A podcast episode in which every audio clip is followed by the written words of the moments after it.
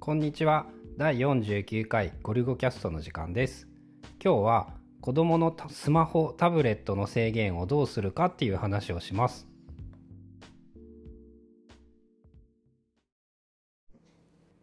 ルーさんからツイッターでゴリゴキャスター宛てに質問が来ていて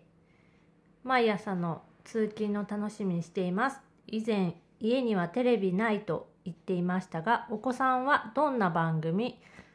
Amazon プライムとか YouTube とかを見ていますか内容を選んであげたり制限とかつけていますかっていう質問をいただきましたはいテレビはないですねないっていうか存在しているけど全く使わなくなったねうん、あのーテレビアンテナはないってうのを指してないから普通にテレビは映らなくて、まあ、モニターとして使う Apple TV と思い出箱がつながっているけど使わんくなったねうん基本的に後藤夫婦は2人とももともと結婚した時にはすでにもうテレビを見る習慣があんまりなくって、これあんまりじゃなく100%なかったねまあ、なまあ一緒かなじゃあ、うんほほとんどっていうかまあまあなくてでそのままずーっと来てだから子供も普通のテレビっていうのかな一般的なあの、CM とかが入るようなテレビ番組はじいちゃんの家でしか見たことがないそうだねおじいちゃんおばあちゃんの家に行った時にたまたまついてて見たぐらいしかないっていうレベルで見てないねうん、で普段どんなのを見てるかっていうと,、えー、と Amazon プライムであの子供向けの番組で1個好きなのやつ、カーパトロール好きやねそう車がなんかあの主人公のお話のやつを見てたり、あとは YouTube かなうん勝手に見てるって感じやねうん最初どういうきっかけで見せ始めたかっていうのはあんまり覚えてないんだけど俺のだいぶお古の使ってなかった iPad を引っ張り出してきてうん貸してあげるって言って使わせたらいつの間にか息子はもう自分のものだと思い込んでいて俺の iPad みたいな言い方をするよねそうそうだね自分の iPad っていうこれは父ちゃんの iPad を貸してあげてるだけだからねっていううんのは言ってるけどでもまあ自分絶のだ対と理解してないねそうで YouTube に関してはあのキッズチューブじゃなくてうんもうもう普通の勝手に見てる大人と一緒のあの YouTube を見てる感じで子供が映ってる番組っていうのうん子供がおもちゃとかどっかなんかで遊んでる系の番組を見る率が高くってちょっとずつ増えてきたのが島次郎みたいな子供コンテンツとか、あああと教育系のやつもなんかちうん、ょいちょい見てるよね、とかあのパンダのやつキキうんミュウミュウなんとかみたいなそうやつ、そうあれ多分中国うん、中系国のなんか子供向け番組番アプ組リ、が完全に日本語化されててうん、で結構クオリティも高くってであの交通安全についてこう勉強ができたりうん、食べ物の好き嫌いみたいなのはダメだよみたいなのがこう物語の中に仕込まれてるっていうあー教育っぽいやつねそうそうそう教育っぽいコンテンツを見てたりするかな。あと最近新しくなんか乗り物系のゲームのゲーム実況を見るようになってそうだね最近気が付くとゲーム実況のやつ見てるね。うん、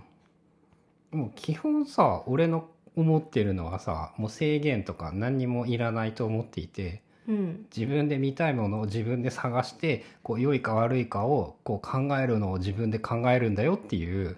まあそうだねまだ文字は読みまあ自分の名前ぐらいは読めるけど普通にスラスラ読めるレベルではないので基本的にはサムネイルの画像を見て選んで次に見る動画を選んでるみたいでで面白いのが開始から34秒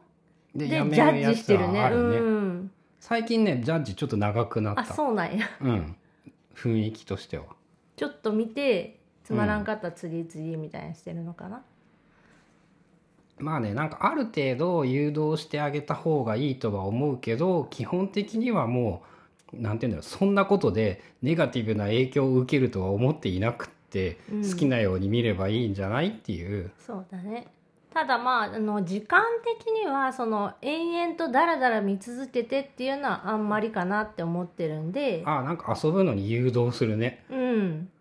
で本人もその YouTube 見てるからってずっと見てるわけではなくあのトミカとかそういうおもちゃで遊ぶのも遊ぶので好きだからなんかさあの YouTube はさうん体力回復用のコンテンツっぽいからね、うん疲れた時 に疲れ果ててヘトヘトで昼寝すればいいのに寝たくないみたいでうんで寝ないための時間稼ぎとして体力回復するまで YouTube 見てるねそう最近その幼稚園の帰りが遅くって帰ってくるのが4時過ぎうんで、まあ、そこからおやつ食べてで晩ご飯までの間1時間弱大体ヘトヘトだからその YouTube を見ながら休憩してるうんで基本夜とかはお風呂に入る時間も大体決まってて寝る時間布団に行く時間も決まってるから、まあ、その時間までなら見てもいいかなっていうのはあるでまあ今のところ守れているからそれを制限する必要もないしっていうもしなんかそういうの YouTube を見て言うことを聞かないっていうかこうやいかんことまでするようになったらなんか考えないといかんけどうね、ん今のところその例えばそのご飯食べてる時とかお菓子食べてる時は YouTube 見ながらその食べるとかっていうのは絶対ダメって言って、ああそれはなんかちゃんと守るねう、ん、で YouTube をピッてしてって言ったらちゃんとあの一時停止っていうのかなう、ん、食べながら見るのは絶対ダメ、うん止めて自分で止めてちゃんと来るよね。うん、自分で止めないとお菓子あげないよっていう感じだねうん、っていうのでまあ自分でそのできてる制御できてるからまあいいかなっていう感じかなうちの場合は。うんまあね制限とか人それぞれでさうん、 iOS12 でさ、えー、とペアレンタルコントロールっていうかスクリーンタイムの設定ができうーるんしかも親側からあれがあればだいぶ安心だよねその何時以降はダメとか何時間以上すると、うん多分時間とえっ、とご時間って時刻と時間と両方できる、うんうんな1日1時間までとうんか、ゲームは1日1時間みたいな制限と夜なんかは8時以降はダ8時超えメとたらか使えないとか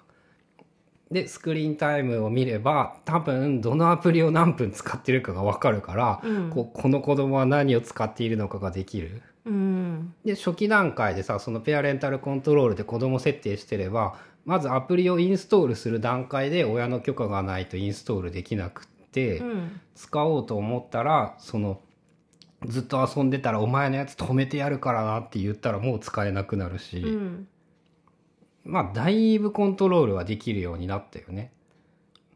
今もアプリのインストールは許可制にしてるんじゃないうんあの自分ではできなくって課金とかそのお金がかかるやつとか無料アプリでも無料アプリも許可がないと親のどっちかインストールができのない、端末でピポンって出てきてうん、許可しますかって言ってしますってやらないと入らないようにはしてるね。まああれもよくできてるよね確かにさ無料だからってお金がかかるだけが問題じゃなくって、無限に使ってしまうことが問題だったらうん、うん何でもインストールできちゃったらいかんもんねうん、で最近子供はあのそのベイビーバスっていううん中国系のそのアプリを、教育アプリとか使ってたりが塗り絵とかお絵描きとかやってたうり、ん、まあ